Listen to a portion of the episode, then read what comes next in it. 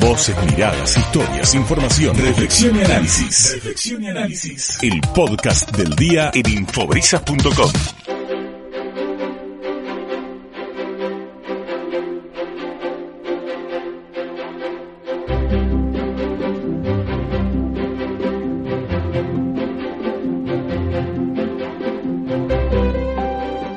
disfrutando de nuestro programa con historias de argentinos en el exterior y qué gusto me da poder tener a un prestigioso artista, escultor argentino que ahora está en Mar del Plata de visita y en Argentina de visita porque él vive en España hace mucho tiempo y ha tenido por supuesto un vínculo que de hecho lo tiene, con Mar del Plata, la ciudad en la que se formó, en la que también estudió, muchas cuestiones que tienen que ver con lo artístico, pero no solo en Mar del Plata, sino en distintas partes de la Argentina y por supuesto en el mundo. Estoy encantada de recibir en el programa de hoy a un artista que tiene mucho que ver también con cuestiones vinculadas con la identidad de Mar del Plata, como por ejemplo el famoso monumento a San Salvador en el puerto. Estoy hablando de Ricardo Saco, que ya está para charlar con nosotros de su rica historia como artista, escultor por el mundo y sobre todo muy vinculado con Mar del Plata.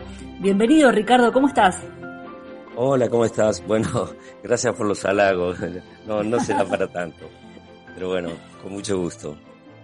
Encantada de tenerte en el programa y mm, eh, mencionaba tu participación en, la realización del mal llamado Cristo de, el puerto de Mar del Plata, el San Salvador, pero también fuiste parte de la restauración del Yao Yao en Bariloche, donde también tuviste tu paso en su momento en la Patagonia Argentina, decoraste la casa de Mariano Mores eh, y todas las cosas que has hecho en el exterior una vez que te instalaste fuera del país. Pero en principio contame ¿Qué vínculo te une con Mar del Plata de aquellos años en los que de repente tu familia se instala acá y empieza tu vida en esta ciudad? Bueno, eh, sinceramente tengo los más hermosos recuerdos porque desarrollé todos mis estudios, los desarrollé aquí y bueno, y, y felizmente coseché un montón de amigos que son los que vengo a visitar en cada, cada viajecito que me hago cuando puedo y ya te digo, amigos, parientes y por supuesto familia, ¿no? Tengo los más hermosos recuerdos de Mar del Plata y por supuesto los llevo en mi corazón. Y por más que pasen los años, Ricardo, me parece que queda muy fresco, ¿no? Todo lo que se vive en la adolescencia, en la infancia. En ese sentido, ¿qué, qué tiempo de tu vida pasaste en Mar del Plata? E, e, estos años de estudio, formación, diversión también. Sí, sí, bueno, claro, es una amalgama de cosas, verdaderamente es una amalgama, porque fueron muchísimos años que viví acá hasta que eh, decidí, bueno, hacer mi primera mini emigración, que me fui para el sur, para Patagonia, un lugar que amo, que siempre quise mucho. Después ya pegué el salto a Europa y bueno, ya hace 22 años que estoy viviendo por allí, dando vueltecitas por, por el viejo continente. y la primera vez que saliste al mundo, ¿fue con qué intenciones? ¿A probar a ver qué pasa? ¿Tenías alguna oportunidad laboral? ¿Cómo se dio la primera decisión de emigrar al exterior? Bueno, realmente la primera decisión de emigrar fue con 25, 26 años, con, con tres amigos que, bueno, no se dio por esas cosas de la vida. Y bueno, no, ya después medio como que lo tenía pensado, quería un poco más, quería estar más cerca de los grandes maestros y así fue que decidí, y también por un poco por el corazón, ¿no? El corazón eh, hace esas cosas. Eh, decidí viajar y bueno, afortunadamente tuve la bendición de Dios de que me, me fuera bien, porque tampoco es tan fácil, no, no es, y bueno, y normalmente considero que uno se tiene que ir eh, a otro sitio eh, para tratar de reiniciar su carrera o lo que sea en un buen momento. Y yo tuve eh, la suerte de decidir irme cuando estaba en pleno momento, con mucho trabajo, con muchas ganas de hacer cosas y bueno, simplemente las terminé haciendo allá. Claro, claro. Y como escultor argentino, que llega a España con un buen momento, como vos decías, ¿por dónde se empieza? Eh, ¿Tenés contactos? ¿Conoces gente? ¿Conocen tu trabajo? ¿Cómo empezás a moverte en tus primeros momentos como argentina en el exterior? Y también a dónde desembarcaste por primera vez. Desembarcar en otro país es, es, es duro, difícil, pero bueno, cuando uno tiene fe en su, en su hacer, en sus manos, y bueno, y si la buena fortuna de tener buenos contactos, sí, yo ya tenía contacto.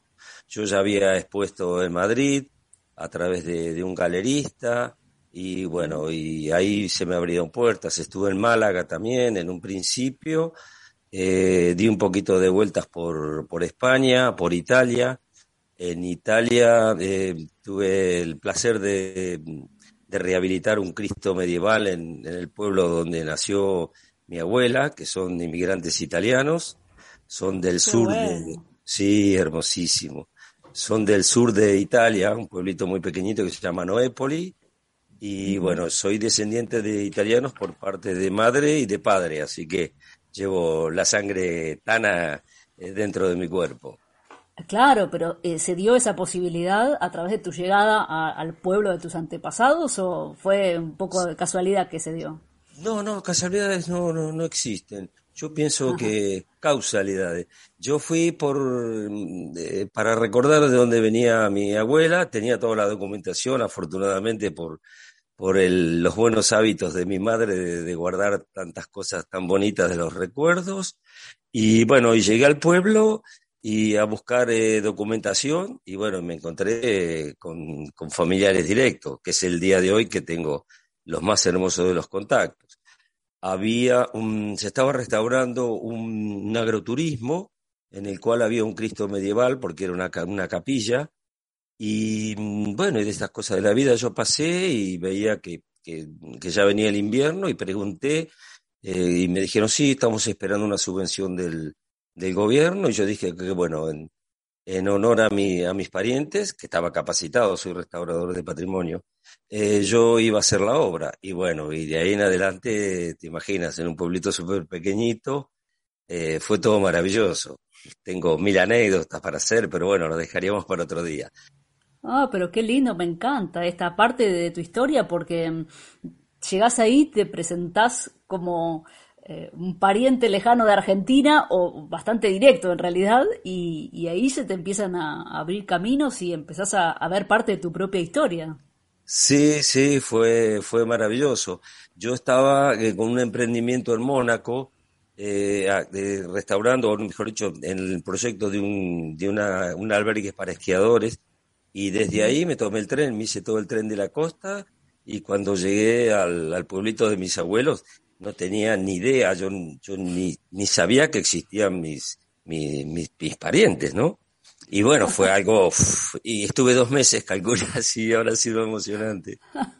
Ahora, Ricardo, ¿cómo hiciste? Llegaste ahí y empezaste a, a, preguntar, a buscar por el apellido, ¿cómo te reuniste con ellos? Mira, lo que vos, lo que vos preguntás es interesante porque yo sabía que mi nona, mi abuelita, había nacido frente a la Madonna del Rosario, la Virgen del Rosario, que es una pequeña, una pequeña iglesia, ¿no? Muy, muy pequeñita, pero muy mona, muy bonita.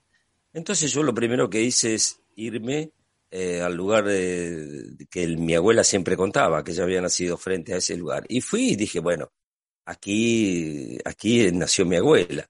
Y realmente había parientes en la misma casa. O sea, fue, fue algo increíble, ¿no? Me llamaron y me dije, ¿tú quién eres? Y esto, y Cuando empezamos a hablar, bueno, sería muy largo de explicar todo, pero aparte es para escribir un libro.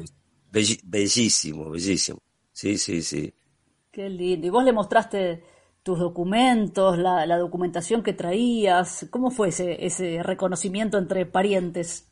Ah, no, eh, fue inversamente proporcional. Yo tenía los datos de, de mi abuela, tenía el pasaporte, porque te vuelvo a decir, mamá era muy, muy curiosa.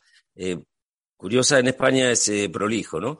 Era muy, muy prolija para sus cosas y tenía, tenía el pasaporte, el pasaporte de mi abuelo, un billete de cuando habían embarcado en, en Nápoles para venir a Argentina. No, es hermosísimo. Emocionante.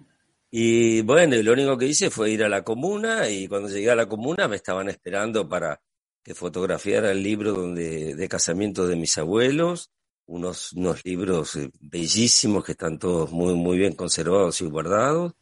Y bueno, y pude ver la firma de, de mi abuelo y de mi abuela, ¿no? Eh, es, es, el día de hoy que te lo estoy contando y se te pone la piel de gallina, ¿no? Y me recibieron como, no sé, como si fuera, no sé. De hecho, yo soy Humberto, Ricardo. Yo soy, mi primer nombre es Humberto por el, por el rey de, de Italia, me lo puso mi, mi, nona, ¿no? Así que ya era. Humberto, cuando llegaba allá, fui Humberto, pero para siempre allá. Así que bueno, me, rebautizaron, o sea, no me rebautizaron, sino me dieron el nombre original que llevo, que bueno, como acá no era muy, muy, muy habitual de, de, de usarse. De, lo, yo normalmente mi nombre artístico es Ricardo, Ricardo Saco. Qué buena historia, Ricardo, ese y momento hermosa, hermosa. Eh, en el que te encontraste con tus parientes en el pueblito de tu nona y mm, en ese momento de tu vida ahí te empezaste a, a, replantear algunas cosas, ya tenías la decisión de quedarte en el exterior, siempre pensabas en volver. ¿Cómo te agarró ese momento familiar tan fuerte? No, eh, al contrario, creo que es como que dije, bueno, mi 50% está aquí, ¿no es cierto? Y, ya, bueno, yo ya estaba decidido a prácticamente a quedarme a trabajar en Europa. Después, bueno, eh, los años fueron pasando, eh, tengo dos niños que nacieron en Mallorca y bueno, ya hice, hice mi, mi vida amorosa también por allá y junté con, con la parte artística también porque mi mujer también es artista, así que, eh, bueno, fue, fue toda una congruencia.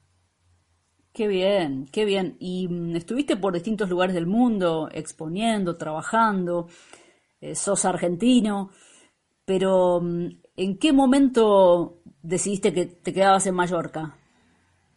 No, yo, yo fui con la idea de, de pasar una larga temporada. Yo ya iba con la idea, porque de hecho había cerrado ya mi, mi estudio aquí. Eh, yo ya iba con la idea de, de tratar de, no sé, de, aplicar mi arte ya en, en Europa. Eh, estaba convencido de que, de que acá había hecho todo lo que podía, que hay mucho para hacer, por supuesto, y, pero que quería, quería, quería otra cosa. Y bueno, así que estaba convencido de cuerpo y alma. Claro, por supuesto.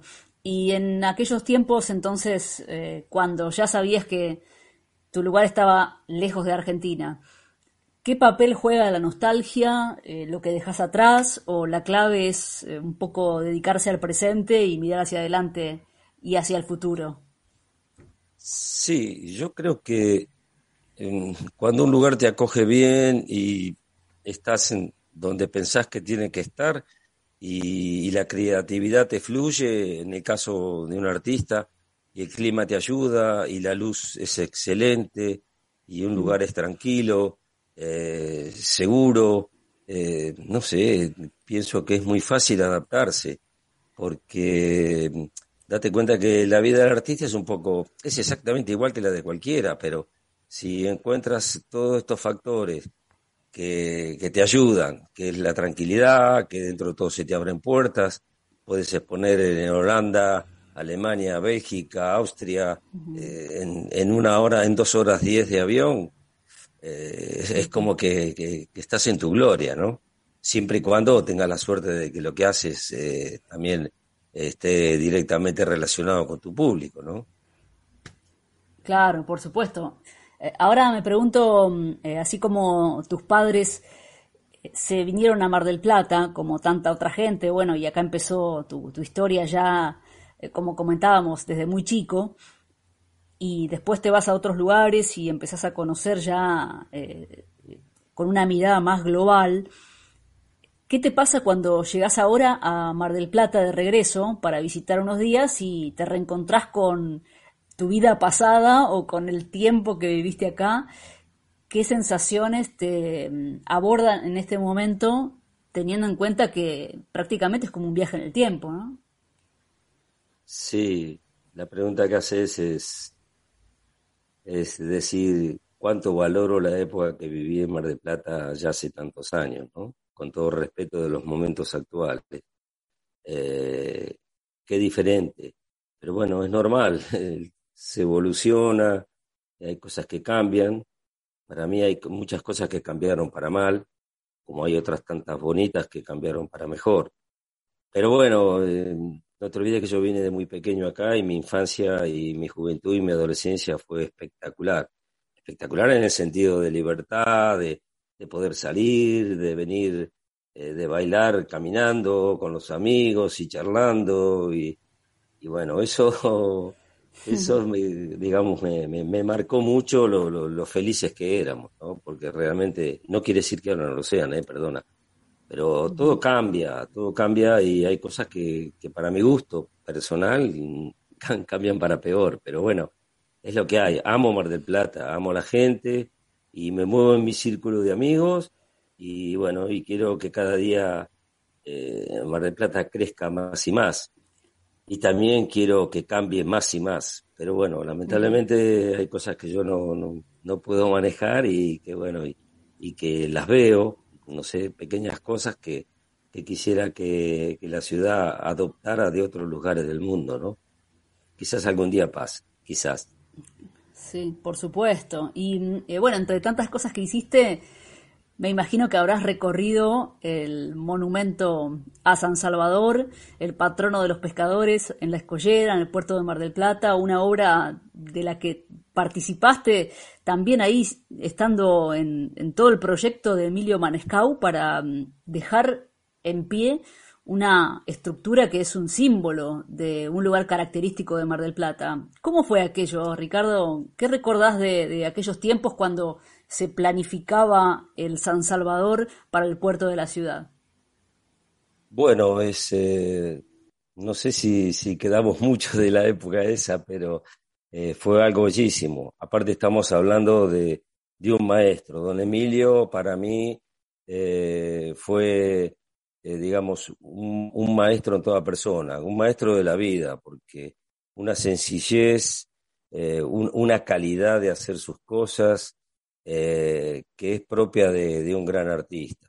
Para mí, don Emilio, fue, fue un gusto compartir lo de San Salvador, fue, fue increíble porque fue un poco ocasional, porque don Emilio desarrollaba el trabajo este en un lugar donde eh, yo compraba la arcilla, que esto perteneció a, Frontini, que fue director de la Escuela de Cerámica. Ellos tenían una, una planta donde elaboraban arcilla y hacían sus elementos de cerámica decorativa. Y don Emilio trabajaba y hacía su, su obra, la, la, hizo prácticamente ahí. Y compartimos muchos momentos y de hecho tuve la oportunidad de, de ser el, el, precursor, digamos, el que hizo los cimientos de la obra, ¿no? Es, que es, lo que hice. Yo le di el posicionamiento y el lugar. De eso no me olvidaré nunca más porque cuando pusimos los primeros hierros anclados ahí en la preciosa escollera, que es, es otra obra de arte, porque esa escollera es, increíble, es increíble, creo que tiene que ser patrimonio mundial, eso es una belleza. Y, y, bueno, recuerdo hasta el primer día que fuimos y dijimos, bueno, voy a mirar hacia tal lado, ¿no? Porque no, no, no había absolutamente nada.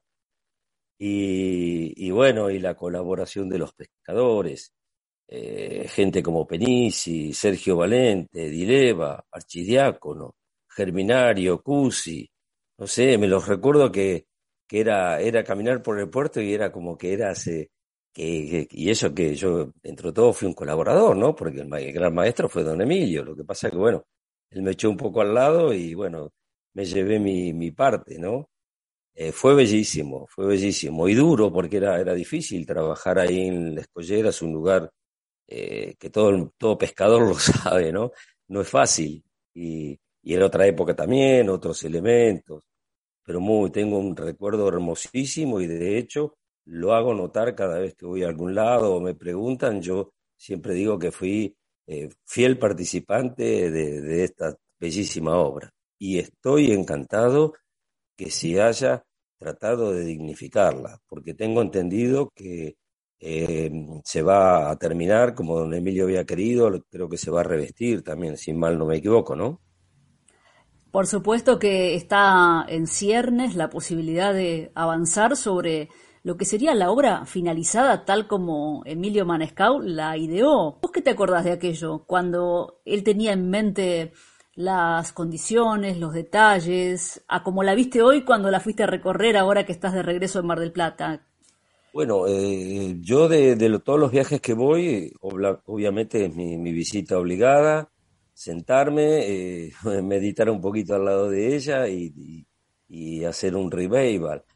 Eh, sí, la obra es, es maravillosa y, y que yo en este viaje haya tomado conocimiento. Aparte me dejaron pasar, cuando yo comenté quién era, pues tuvieron la gentileza los de gendarmería, no, gendarmería no, creo que son puerto, ¿no? Sí, sí, policía de puerto, tuvieron la gentileza de dejarme pasar porque estaba cortada, yo le expliqué que venía de España y gentilmente me dejaron pasar y bueno, saqué fotos y cuando la vi, que estaba limpia y pura, uf, bueno, me puse más que feliz, que yo ya sabía algo, no, no tenía desconocimiento, no tengo mucho contacto y, y que sí, que la obra iba a llevar una luz, porque habíamos pensado en un principio eh, que el corazón eh, fuera una luz que se encendía.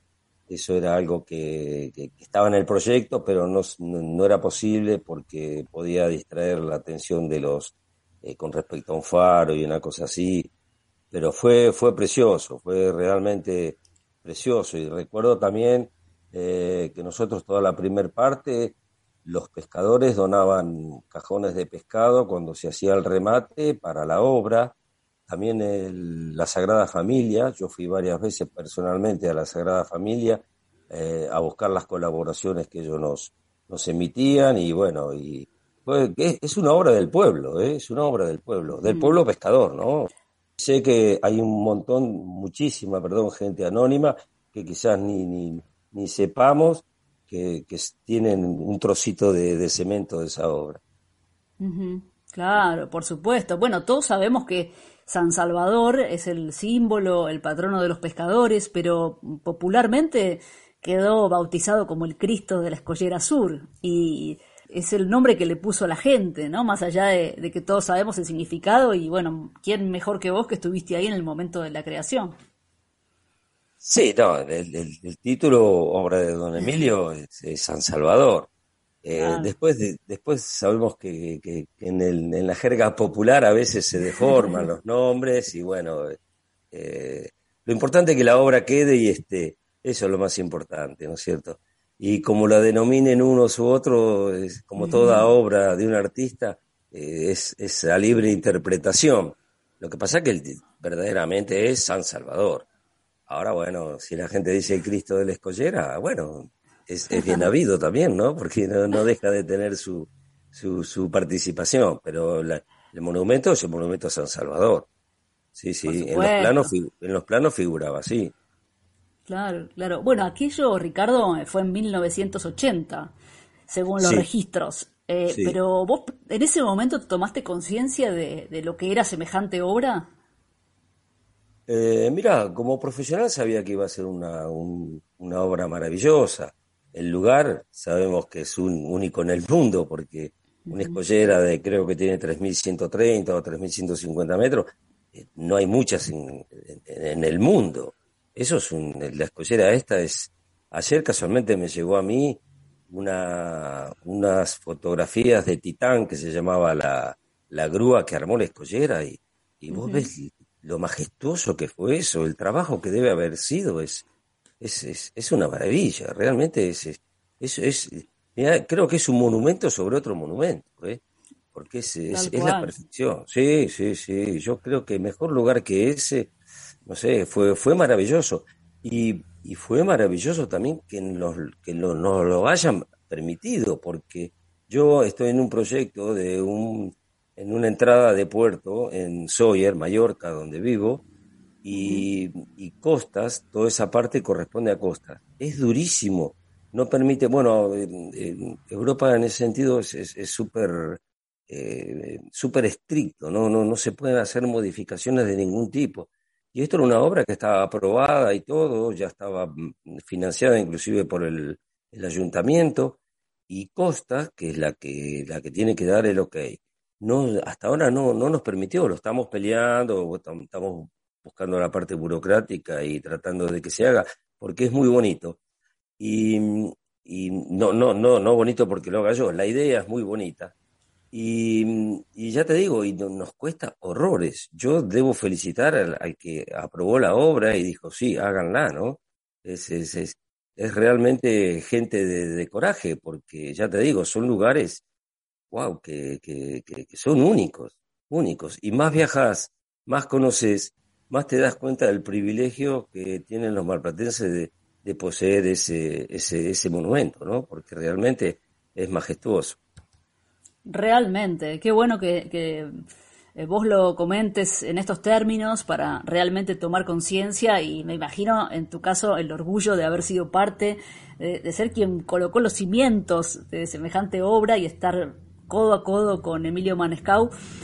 Vas a ser parte con tu testimonio del documental que se está haciendo sobre la historia de San Salvador, de, del monumento que es símbolo del puerto y que seguro vas a aportar desde tu mirada todo lo que se vivió en aquel momento, ¿no? Qué, buena manera de reflejar a través de un documental que realiza la nieta de Emilio Manescau, Constanza, para que quede testimonio de lo que fue aquello y cómo se construyó. Sí, sí, bueno, de hecho, ella me, se comunicó conmigo, tengo la suerte de que también está viviendo en Málaga, creo, si, mal no me equivoco. Y bueno, una de las cosas que le prometí en este viaje que voy a tratar, yo tengo fotos y tengo mucha documentación, pero ¿sabes cómo son eh, las mudanzas? Yo tengo varias, te diría que un poco por demás de mudanzas, y estoy tratando de buscar documentación. Estamos hablando de hace 40 años, ¿no? Y bueno, y, con mucho gusto, si encontrara algo, sería placentero poderlo compartir con ella para que dignifique el trabajo que está haciendo de reconocimiento a don tan magnífica persona como era don Emilio. Don Emilio es, era, no sé, ¿qué, ¿qué, te puedo decir? Una de las cosas que don Emilio decía, yo tengo, tengo manos muy, muy desarrolladas por, por mi trabajo y todo esto, y me decía que que hicimos un molde un día de, varias manos, ¿no? Y decía que uno de esos moldes lo iba a usar como para, para hacer las manos. Y aparte había que buscar, el, eh, todos sabemos que el cuerpo humano eh, tiene, tiene ciertas características y ciertas dimensiones. Y una de las cosas que se hacía era tratar de que la cabeza sea un, un poco más grande para que no se nos perdieran las siete proporciones que teníamos, obra de don Emilio.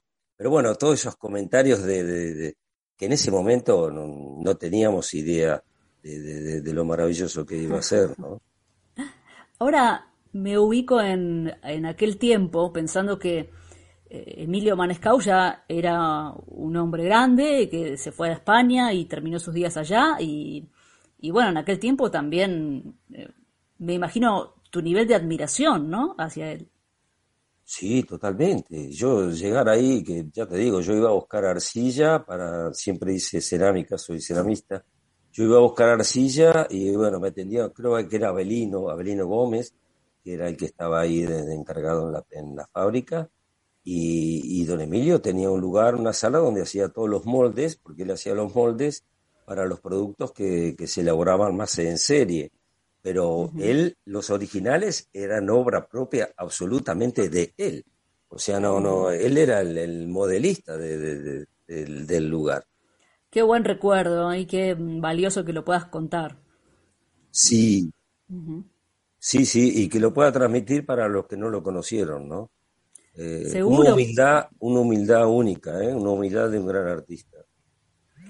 Porque, por ejemplo, antes de la restauración que hicieron ahí en, el monumento, sobre todo en la base, que mm, era el lugar que estaba más desprolijo, y si bien se hizo un lavado de cara, eh, todavía evidentemente falta un desarrollo. Hay un, hay un mínimo reconocimiento al autor del proyecto porque solo basta con recorrerlo para ver apenas una placa con un nombre pequeño que dice escultor e. Manescau y es todo lo que representa un hombre chiquito a quien puso su alma en el proyecto. Sí, sí, yo creo que va a ser, va a ser para siempre, porque eh, es muy triste uno desarrollar un trabajo y que, que quede tapado por las hojas, ¿no? que el bosque lo tape. Acá no hay que, no hay que permitir que el mar lo, lo tape y sobre todo eh, la gente tiene que tener respeto. Eh, es una de las cosas que si vos me hablabas que, que de Mar del Plata el, el, de antes y el de ahora, es una de las cosas que debemos tener todos los seres humanos, no los malplatenses, ni los argentinos, ni los españoles, ni los italianos. Tenemos que tener respeto y dignidad por el trabajo ajeno. Y yo creo que lo que vosotros estáis haciendo, lo que se está haciendo, es una manera de, de devolverle a, a, una gran persona eh, la labor, ¿no es cierto? Porque hay muchísimas horas de trabajo. No pienses que nosotros había días que no podíamos hormigonar ahí porque el viento no, no nos dejaba, no, no, no, no, no podían llegar los camiones. Era terrible, pasaban las olas por arriba. y no es como ahora, que ahora, ahora echas el, el pronóstico del tiempo y sabes lo que va a ser dentro de 15 días. Ahí, ¿sabes a quién le preguntábamos? A los, a los pescadores. No, no, mira que está soplando de, eh, espere, hoy no, porque estoy, no, que estoy mirando el cielo. Y, y nos, nos, manejábamos así, ¿no? Eh, y ya te digo, y qué, qué bonito, y don Emilio del Cielo estará contento de, de ver que estamos respetando su gran labor. Yo tenía una placa mía abajo que también desapareció, que se hizo en cerámica. Sí, yo tenía una plaquita mía donde figuraba mi nombre y la habíamos hecho en el taller. Pero bueno, es, eh, es así, pero bueno, ya, ya vendrán tiempos mejores, ahora, ahora vamos por un muy buen camino. Sí, seguro, seguro que sí. Y se subían ahí con andamios, ¿cómo hacían para trabajar sobre semejante sí, estructura? hicimos todo un encofrado, se hizo todo un encofrado de madera. Eh, yo trabajé mm, eh, con, en Construcciones Mar del Plata, una, una empresa excelente de construcciones que hubo acá, y tuve la gentileza y tuve la suerte de, de, estar en contacto con, con maestros que, que, trabajaban el hormigón, que te puedo asegurar que tú veías cómo hacían las escaleras todas con cuña y las curvas y cómo doblaban el hierro. Ah, y bueno, y cuando a mí me convocan para esto, yo eh, enseguida dije, no, aquí tiene que venir gente que, que sabe y fueron ex empleados de, de, esta empresa, ¿no? Que no está más en Mar del Plata, creo, no, no está más. Y bueno, y eran, eran maestros del hormigón y los anclajes de los hierros que hacíamos era, era increíble porque se, se, se fijaba el hierro, se hacía todo el arriostramiento y se tiraban las primeras eh, capas de hormigón y luego se fijaban y después íbamos y hacíamos, eh, hicimos toda la, la parte de la, del armado en madera, ¿no? Y llenar uh -huh. y esperar, darle buen recubrimiento, dábamos recubrimientos bastante gruesos porque estaba el mar, y bueno, fue, fue bellísimo, realmente fue bellísimo.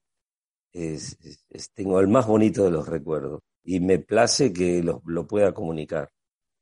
La otra vez hablábamos con Constanza Manescau, la nieta de don Emilio, y decíamos esto, ¿no? que mm, tal vez mucha gente de Mar del Plata mm, no conoce el paseo, solo sabe la referencia de aquel monumento que está en la punta de la escollera y nunca fue hasta ahí a, verlo cara a cara o desde abajo, eh, también eh, sintiéndose un poco parte de ese lugar tan, tan fuerte, con una energía que directamente ya estamos adentro del mar y como vos decís, eh, un lugar y un monumento que representa mucho y que por las condiciones del entorno es bastante particular y único en el mundo, ¿no?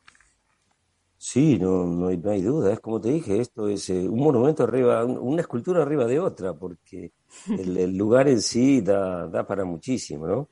Es, es, eh, es, es, importante, esto es, es, para hacer visitas guiadas inclusive con los niños en las escuelas y explicar las cosas porque es, es, la manera de que, de, de que viven las que, de que viven las obras, ¿no? Es tan bonito cuando uno hace algo y, y, pasa el tiempo y la gente tiene respeto por lo que hiciste y bueno, guste o no guste porque la obra es así. Pero bueno, estamos hablando de algo bellísimo y bueno, y hecho con mucho amor. Seguro, por supuesto. Y hoy, Ricardo, ¿cómo son tus días en Mallorca? Ahora estás de visita en Mar del Plata y es tiempo de, ver amigos, familia, de, pasarla bien, de recordar. Eh, pero, ¿qué te espera en España? ¿Seguís trabajando? ¿Estás con varios proyectos? Sí, sí, bueno, no parar no, no, no paro. Me, soy, soy un afortunado que vivo haciendo lo que me gusta. Ah, por supuesto, las consecuencias de la pandemia en el arte fue terrible, porque te imaginas que no, hay, no hubo exposiciones, se paró todo. Yo no creo en la venta online, o sea, sí creo, pero no en la parte artística. Yo creo que una obra la compras cuando te enamora prácticamente instantáneamente, ¿no? Y no es lo mismo que, que verla por más que haya 3D o, o video y lo que sea. Pienso que la obra, el, el, comprador o el coleccionista la compra prácticamente, en el caso de la escultura, está tocándola, ¿no?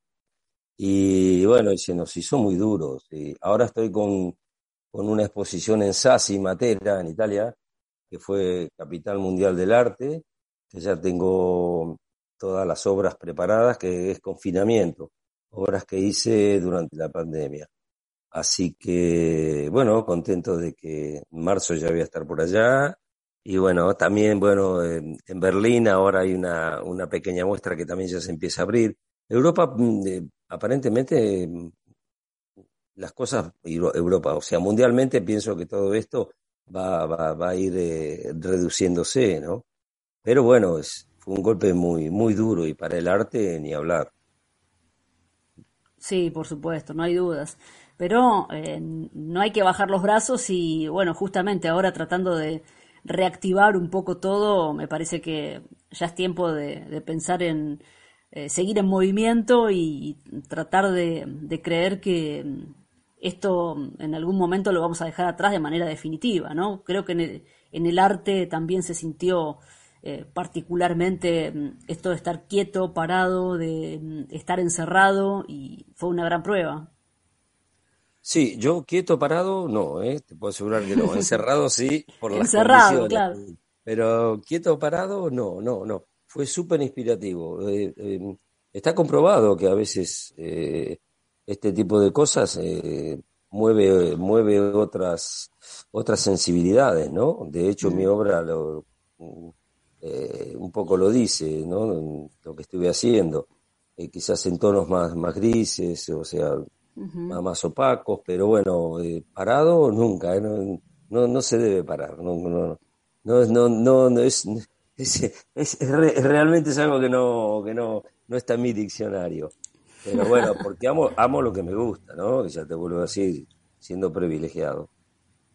Y te voy a hacer una pregunta que tiene que ver con tu formación y con Mar del Plata, pensando en, lo que surge de esta ciudad en relación a, al arte y bueno, vos como ceramista, escultor, en aquel momento la formación en Mar del Plata fue lo que te dio como herramienta como para empezar a salir al mundo, a buscar, a ver qué pasa. Hoy sabes de cómo es la formación en Mar del Plata, si eh, hay semillero de artistas, tenés información sobre eso, ¿Te, estás en contacto con nuevas generaciones de acá.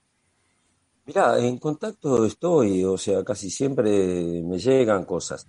Eh, por supuesto, no estoy actualizado con, con, el arte eh, ya contemporáneo de, este momento, pero sí estoy, tengo, tengo muchos amigos pintores, escultores, conocidos, y que, que, bueno, de hecho, cuando vengo trato de, de, reunirnos con ellos y compartir cosas, momentos. Voy a todas las exposiciones que puedo, a todos los lugares que me invitan. Ahora vamos a tener un, un libro, una presentación de un libro. Eh, voy al mar todas las veces que vengo porque me encuentro con gente conocida. Y, y ya te digo, eh, el artista argentino es mundialmente eh, conocido, o sea, somos gente muy, muy, muy trabajadora, el artista argentino es, mundialmente conocido.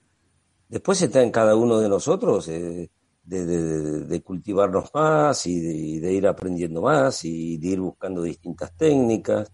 Y bueno, yo soy muy informalista en el momento de, crear, entonces tengo desde pequeño tengo la, suerte de, tocar varios materiales. Entonces, eh, siempre estoy en contacto con un montón de gente, eh, no solamente de la cerámica, del barro, de la arcilla, de la madera, del hierro, de la pintura.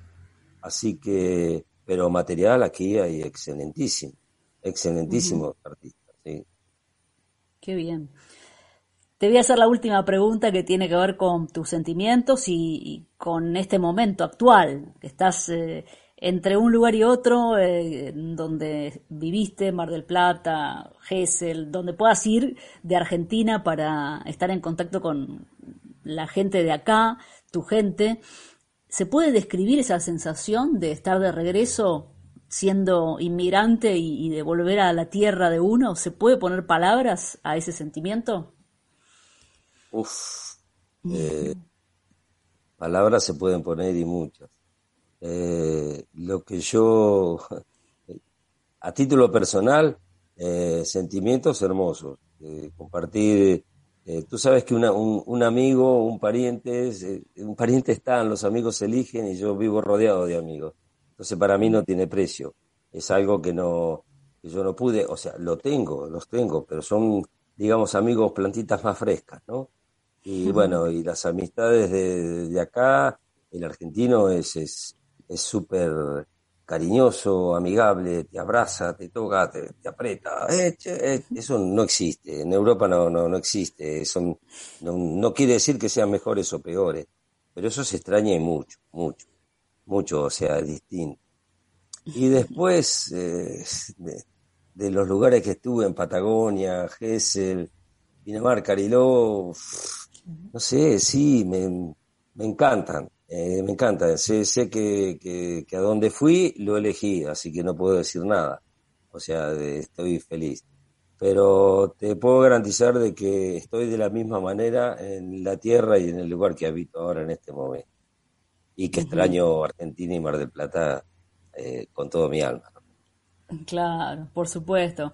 Ricardo, te agradezco mucho por la charla, muy interesante toda tu historia y tu obra, aunque no seas amigo de, Internet y de la, virtualidad, eh, tenés una cuenta de Instagram en la que se puede ver algo de tu trabajo, ¿no? Que, para quienes te están conociendo, te están escuchando ahora, eh, también puede ser interesante que puedan ver tu obra a través de Instagram. ¿Qué te parece?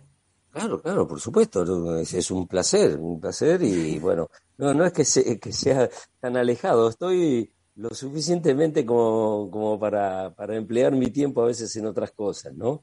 Pero claro que sí, sí, Instagram, Facebook, o sea, y si alguno quiere alguna información o un intercambio con... Hice un par de intercambios con gente de aquí, un par de exposiciones, pero ya hace tiempo. Eh, que de hecho tengo excelentísimos contactos y si alguien puedo facilitarle a algún colega, algún amigo, alguna información o lo que necesiten, eh, estoy a, sus órdenes y bueno, estoy abierto a que si alguien me quiere invitar a través de, Instagram o Facebook alguna exposición, alguna movida eh, cultural así eh, malplatense, pero con muchísimo gusto y que va a ser un placer poder compartir y charlar y intercambiar ideas, ¿no? Muy bien, dejamos la puerta abierta entonces, pueden buscar a ricardo.saco en Instagram, ahí está la cuenta para ver además las imágenes del excelente trabajo y te agradezco mucho por la generosidad de compartir un rato de tu tiempo con nosotros en este momento en el que estás yendo de un lado a otro, disfrutando al máximo tu tiempo en Argentina y bueno, ya te veremos en el documental sobre el San Salvador de la Escollera Sur, contando también cómo vos sos parte de esa historia. Bueno, el agradecido soy yo por la gentileza y bueno, y ya te digo, y a los que le debemos agradecer lo de la realización de, esta magnífica obra, primero principal a don Emilio y por supuesto a todos los que colaboraron, que esos fueron los que la, la, hicieron posible. Para mí fue un placer eh, poder comunicarme contigo y te vuelvo a decir, quedo a vuestras órdenes para lo que vosotros quieras y con mucho gusto podemos intercambiar ideas, eh, exposiciones o lo que fuere. Para mí es un placer. Gracias, Ricardo. Un gusto. ¿eh? La seguimos. Gracias a ti cuando quieras. ¿eh? Un saludo para todos.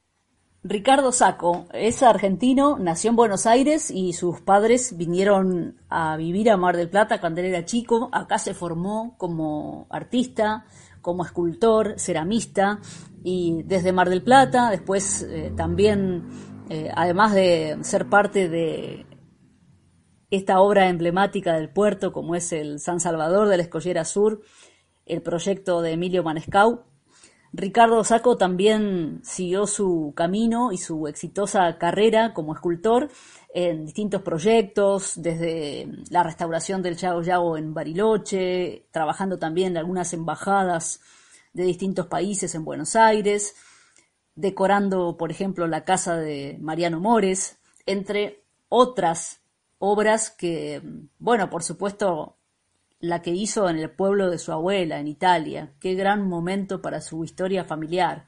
Y hoy recordando eh, aquello también que mm, lo ligó a un monumento tan representativo de Mar del Plata y también generando esa situación tan particular que se da cuando se viene de visita. El tiempo pasa volando, recordando situaciones, viviendo mm, algo de aquellos momentos que quedaron en el pasado y que se reviven a la hora de volver a pasar por esos sitios y siempre extrañando Mar del Plata y Argentina, más allá de que su vida personal y profesional como artista está hoy en España, en Mallorca.